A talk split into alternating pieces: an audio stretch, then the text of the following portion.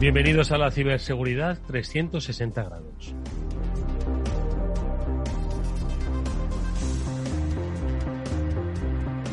Que hoy en nuestro espacio que desarrollamos con la ayuda de CCNCERT, del Centro Criptológico Nacional, va a hablar sobre el ciberespacio, concretamente sobre las operaciones en el ciberespacio y toda su implicación en la estructura de funcionamiento de un país, en el control de la industria, en las cadenas de suministros que como hemos eh, escuchado en numerosas ocasiones, muchas veces forman parte de esa, ese talón de Aquiles de la seguridad de eh, una red conectada. Bueno, pues hoy, con la ayuda de nuestro especialista invitado, el coronel Francisco Palomo, que es comandante de la Fuerza de Operaciones en el ciberespacio, vamos a saber cómo se trabaja un poco más, cómo se producen estas operaciones. Coronel, bienvenido de nuevo a este programa. Buenas tardes, Francisco Palomo. Buenas tardes, Edu, Mónica y Pablo, y encantado de estar con vosotros de nuevo.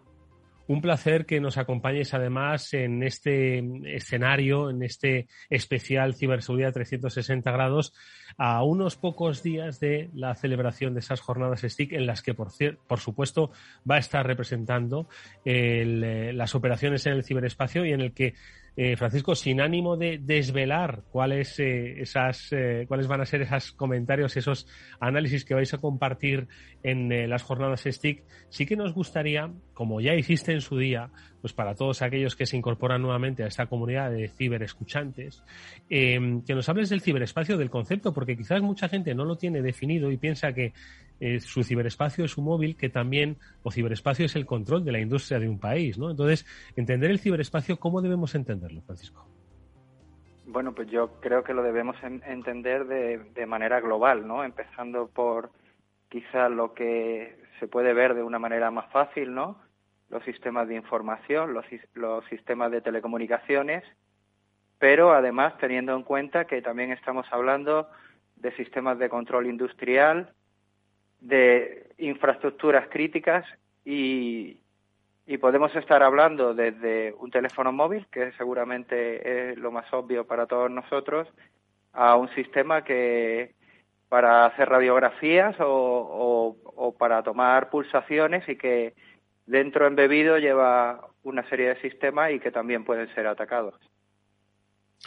Em, y cuando hablamos, eh, eh de operaciones en el ciberespacio, em, ¿cómo, debemos entender el concepto de operaciones en el ciberespacio? Nos has definido este entorno perfectamente, ¿no? Que va desde lo más eh, pequeño hasta lo más eh, grande, ¿no? La propia infraestructura de, un país, ¿no? Industrial. Pero cuando hablamos de operaciones, ¿a qué nos referimos? A, entiendo, a la gestión de las mismas y a evitar que se produzcan operaciones en nuestra contra. Efectivamente, lo primero que pretendemos es asegurar la libertad de acción, en nuestro caso, con la ciberdefensa en los sistemas y redes del Ministerio de Defensa, eh, obtener información de todos esos posibles actores que, que podrían o que están intentando atacar nuestros sistemas y, y ya si ese atacante ha conseguido tener éxito, ser capaz de responderle de la manera adecuada. Buenas tardes, Francisco. Un placer tenerte en este Ciberseguridad 360 grados en el que precisamente estamos intentando desgranar en este espacio y explicar esa importancia ¿no? de la ciberseguridad de una forma holística, por eso lo de los 360 grados. ¿Qué hay que tener en cuenta en este sentido en el ciberespacio? Eh, ¿Cuántos elementos hay que tener en cuenta a la hora de, proteger y asegurar ese ciberespacio? Bueno, yo creo que, tenemos que pensar el, lo, lo, primero que es la parte física, ¿no? Que el, todos los dispositivos, toda electrónica de red, luego la lógica que lleva asociada, que al final son esos sistemas operativos y esa configuración que habéis hablado anteriormente y que a veces no se hace de, de la manera más adecuada. Mm. Y luego, por último, eh, nuestra identidad digital, eh, darnos cuenta de que muchas veces cuando montamos un sistema estamos exponiendo eh, a Internet de manera pública mucha información que a veces ni siquiera nos damos cuenta y que puede ser utilizada por el por un posible adversario, por un atacante por el enemigo, ¿no? Y eso incluye siempre a, al nivel 8 de OSI, ¿no? Que es el usuario y que normalmente se habla como el rival más débil y al que hay que concienciar para evitar que, eh, por mucho que configuremos todos los niveles más bajos, si al final el usuario no tiene una formación adecuada, va a facilitar que se produzcan esos ataques o que esos ataques tengan éxito. Y hablando, Francisco, de ese nivel 8, como bien indicabas, del, del, usuario y que es pues, muchas veces, en, ocasiones, el, el, eslabón más débil, pero en otras ocasiones es nuestra última barrera de defensa frente a un, frente a un ataque. Eh, ¿Qué papel juega la formación dentro del mando conjunto?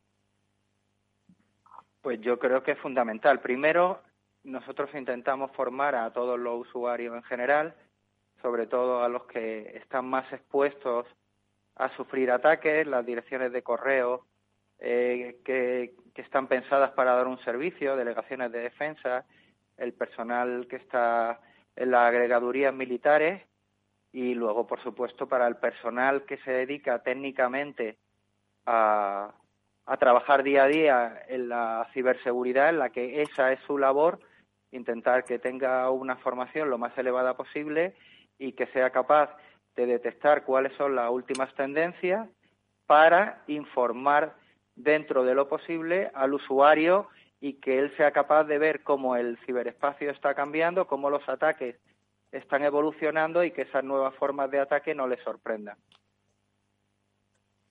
Eh, Paco, eh, dentro del, del, análisis ¿no? que el mando conjunto del ciberespacio eh, desarrolla sobre cómo evolucionan las, amenazas, las ciberamenazas, está sin duda alguna el, el, tema de la cadena de suministro. Antes hacías referencia ¿no? a otra referencia eh, sobre pues, eh, las configuraciones erróneas, ¿no? que son las que ponían en jaque un poco precisamente a esas cadenas de suministro para acceder a niveles superiores. ¿no? ¿Crees que este va a ser el gran reto de los próximos meses, años? Es decir, hacer que esa cadena de suministro se securice porque el, digamos, la, parte visible del iceberg eh, está totalmente securizada, pero la parte de abajo que no se ve todavía sigue siendo, sigue teniendo un gap en cuanto a securización importante. ¿Es ahí donde crees que se debe poner el foco, tanto desde el mando conjunto como desde la propia iniciativa de las empresas privadas? Bueno, por, por supuesto, como habéis comentado antes, el ataque de SolarWind ¿no? es un ataque típico de cadena de suministro y yo creo que le tenemos que dar mucha importancia. Eh, yo también subrayaría la facilidad que podemos o la debilidad que podemos demostrar no si nosotros protegemos muy bien nuestra red, pero los proveedores que nos dan cualquier clase, de servicio eh, no la protegen de la misma forma, pues a través de ellos nos pueden entrar y de hecho nosotros hemos observado en los últimos meses que utilizan un punto intermedio, una empresa que da cualquier tipo de servicio y que muchas son de pequeño y de mediano tamaño, son medianas y pequeñas empresas y normalmente eh, por factores económicos tienen una protección más débil y que entran en ellos y, a través de ellos intentan acceder a, nosotros. De hecho, los americanos eh, Ahora en todo su sistema de compra lo que están haciendo es exigir que a todo el que le vende cualquier tipo de recurso, previamente se le pasa una inspección de seguridad y se le exige una serie de criterios y si no, no van a poder actuar con ellos, no van a poder venderle recursos a pesar de, que hayan ganado un contrato. Estábamos comentando precisamente antes la nueva directiva europea en este sentido, la NIS 2, que precisamente pone el foco en esta cadena de suministro, ¿no? en los proveedores, en que las empresas también van a tener la necesidad o van a tener la responsabilidad de verificar que efectivamente toda esa cadena de suministro eh, es segura. Pero como sabemos, la seguridad 100% no existe y en, en este caso es mucho más complicado, ¿no? Estamos hablando ya de una cuestión de confianza en, en esos proveedores más que eh, de poder verificar que efectivamente están cumpliendo con todos los requisitos que se presuponen que deben tener. En este sentido, ¿qué pueden hacer las empresas e instituciones, administración pública, eh, para, bueno, estar más seguros en este sentido de que toda su cadena de suministro y sus proveedores no van a, van a generar un agujero de seguridad, Francisco? Bueno, yo creo que por lo menos desde el, al final, como tú bien has dicho, la seguridad 100% no existe, pero lo que sí que podemos hacer, si nosotros intentamos cumplir o ser exigentes con la normativa al máximo, pues yo creo que estamos reduciendo el riesgo al mínimo, que es lo que tenemos que, intentar todos, ¿no? Que, llegue un momento en que el coste sea elevado, tan elevado para el atacante que elija otro objetivo y, y nos deje a nosotros, ¿no? Y yo como ejemplo pondría el, tema del esquema nacional de seguridad, ¿no? que las administraciones públicas estamos intentando mejorar en el día a día y cumplirlo y adaptarnos a la normativa y en el momento en que detectemos algo informarlo para que al final los tres ser de referencia nacionales seamos capaces de, de reaccionar y apoyar y difundir esa amenaza para intentar evitar que se produzca en una empresa parecida del entorno o de, o de otro similar. Y Francisco, una, uno de los, de los puntos que quizás algunos ciberataques han, han dejado entrever es esa conexión que hablábamos al principio del programa de lo físico y de lo virtual y que cada vez cuanto más se digitalizan las empresas, pues eh, hay que tener mayores niveles de, de ciberseguridad. En este sentido, ¿cómo, cómo se ve o cómo se trabaja para eh, asegurar la seguridad de los controles industriales y de los sistemas industriales que cada vez más están teniendo conectividad y están incorporándose más a este, a este ciberespacio? Bueno, pues la verdad que yo creo que eso es uno de los grandes retos que tenemos, ¿no? Lo mismo que en la parte de en los sistemas tradicionales de telecomunicaciones e información aunque hay varios niveles de madurez, pero todo el mundo está trabajando, creo que ahora donde tenemos que entrar y nosotros estamos intentando en la medida de nuestras posibilidades eh, en, los sistemas que tenemos dentro del Ministerio de Defensa. Hay que ver que el Ministerio de Defensa es como, como una pequeña ciudad, ¿no? Tenemos desde hospitales como el Hospital Militar Gómez Ulla, que no solo da servicio al Ministerio de Defensa, sino que también eh, le da a los barrios Aluche y Carabanchel, que tiene 100.000 usuarios, y ahí nos podemos encontrar con sistemas que cuestan varios millones de euros, que no son fáciles de reemplazar y que tienen sistemas operativos igual de hace 20 años, ¿no? Y yo creo que lo que tenemos que trabajar es en establecer una defensa en profundidad y en esos sistemas que a pesar de que podríamos considerar desde el punto de vista de los IT los podríamos considerar legados o a extinguir debido a ese al precio que tienen, pues los tendremos los tenemos que aislar y darle un nivel mayor de protección en VLANs específicas y con unas mayores eh, medidas de protección, de monitorización para en el momento en que se produzca cualquier cosa que nos llame la atención ser capaces de reaccionar y evitar que se escalen privilegios y se lleve al resto de los sistemas. La verdad es que es muy interesante, eh, y esto es una reflexión que hago en voz alta, ¿no? Hoy estamos eh, muchos temerosos del gran apagón energético y gente, pues que hasta hace bien poco, pues no tenía eh, esa curiosidad, ahora está hasta preocupada por el gran apagón energético y sin embargo, pese a la, los intentos, ¿no? Por, por, la, por concienciar sobre los riesgos de la ciberseguridad, nadie habla de los eh, posibles apagones eh, eh, digitales que provienen precisamente del bueno pues de, la ciberinseguridad ¿no? entonces no sé si si te apetece reflexionar Paco sobre esto sobre lo que todavía nos falta por seguir concienciando a, las, a los ciudadanos sobre los riesgos de un gran apagón industrial no motivado por los costes o la falta de suministro energético, como sería el gran apagón de energético, sino porque se haya producido un ciberataque para una infraestructura que no estaba preparado para ello. ¿Quieres hacer una pequeña reflexión?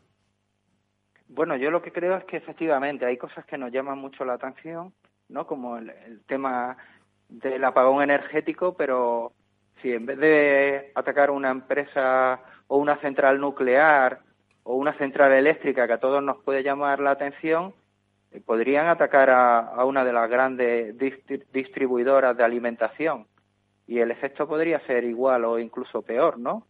Porque tendríamos desabastecimiento y bueno, ya lo vimos al principio del COVID como se crea un efecto, un efecto cascada y todo el mundo lo que hace es eh, comprar más y, doblar esa falta de suministros, ¿no? Muchas veces eh, pensamos en cosas que pueden ser importantes, que todos tenemos claro, eh, un aeropuerto, líneas de comunicación, centrales nucleares, pero hay muchas cosas por ahí que teóricamente no tienen tanta importancia, pero que al final el efecto puede ser el mismo o muy superior. Hace un par de semanas eh, Irán sufrió un ataque y, y, los iraníes que tienen una tarjeta de descuento para cargar gasolina les dejó de funcionar la, la tarjeta, ni siquiera atacaron a, a, la, a las compañías petroleras ni nada de eso, solo con, con un ataque a la tarjeta, pues eso provocó un problema muy importante en el país. Es decir, que, que muchas veces, como habéis dicho, hay que verlo de manera holística y no solo pensar en las cosas que son obvias, que creo que todos las tenemos en la cabeza, sino otras cosas que podrían parecer poco importantes, pero si nos quedamos con la, si deja de funcionar la, la red de semáforos en Madrid, pues eso seguramente va a tener consecuencias, incluso va a haber muertos, ¿no? Tenemos mm. que ver que cosas que parecen no ser fundamentales para nuestra vida sí que lo son también y hay que protegerlas de la misma manera que las centrales nucleares o que los aeropuertos. Eh, por eso, Paco, me gustaría eh, destacar que en estas próximas eh, jornadas STIC, que comenzarán la próxima semana, pues el mando conjunto del ciberespacio va a desarrollar una serie de ponencias y una de ellas Insisto, no queremos que nos la desveles, queremos que la disfruten en directo los que mm, vayan a participar en las jornadas. Se refiere a las ciberarmas como un aviso a la industria española. Es, yo creo, Pablo Mónica, que es la primera vez que en el programa oímos hablar del concepto de ciberarmas. Hemos oído hablar de ciberataques, ciberamenazas, ciberinseguridad, pero ciberarmas, Paco, es la primera vez que entra en este programa, este concepto. Bueno, yo creo que, que tenemos que ser capaces de evolucionar y cuando ya nos han dado tantas veces, tenemos una capacidad en, en el Ministerio de Defensa, en las Fuerzas Armadas, de responder a un ataque, por supuesto siempre de una manera oportuna, legítima, proporcionada, pero esa respuesta tenemos que ser capaces de, de estar preparados para ella. Y eso implica tener una capacidad de ciberarmas. Eh, se pueden comprar en el mercado, pero ya está perdiendo uno la independencia digital. Y creo que las empresas españolas deben subirse al carro nuestro y apoyarnos, porque además eso significa, creo que una inversión importante en investigación, desarrollo e innovación. Si todos vamos de la mano, todos vamos a llegar más lejos y vamos a permitir que el día que haga falta tengamos nosotros el control y no dependamos de un tercer país. Pablo, ¿qué te parece la reflexión de Paco?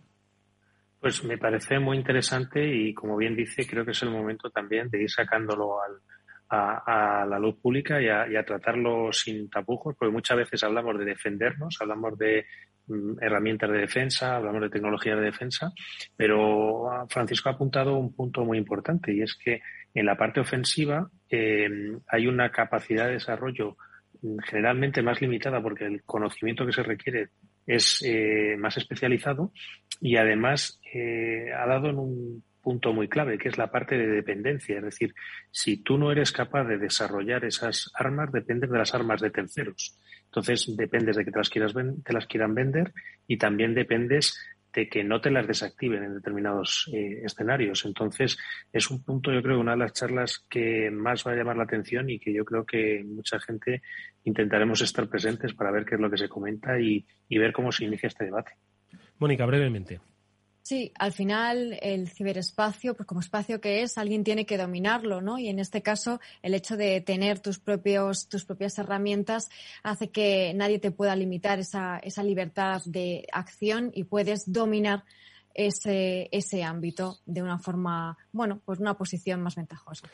Bueno, pues eh, es la confirmación de que son temas muy interesantes los que se van a desarrollar en esas próximas jornadas STIC, que el próximo día eh, 30 de noviembre, 1, 2 y 3 van a tener lugar y de las que daremos, por supuesto, buena cuenta eh, aquí en este Cyber After Work de Capital Radio y que hoy nuestro invitado nos ha adelantado brevemente sin desvelar, porque lo que queremos es que vayáis y lo escucháis y aprendáis y ha sido muy instructivo conocer cuál es ahora mismo el trabajo que se hace en esa red de, en esa cadena de suministro que puede afectar tanto empresas privadas como empresas públicas eh, y condicionar pues el espectro industrial de nuestro país. Ha sido el coronel Francisco Palomo, comandante de la Fuerza de Operaciones en el Ciberespacio, del Mando Conjunto del Ciberespacio, al que te agradecemos Paco que hayas estado nuevamente con nosotros. Hasta muy pronto, mucha suerte. Muchas gracias y Mucha suerte también a vosotros. Nos vemos en unos días en las jornadas del CCN. Ahí estaremos.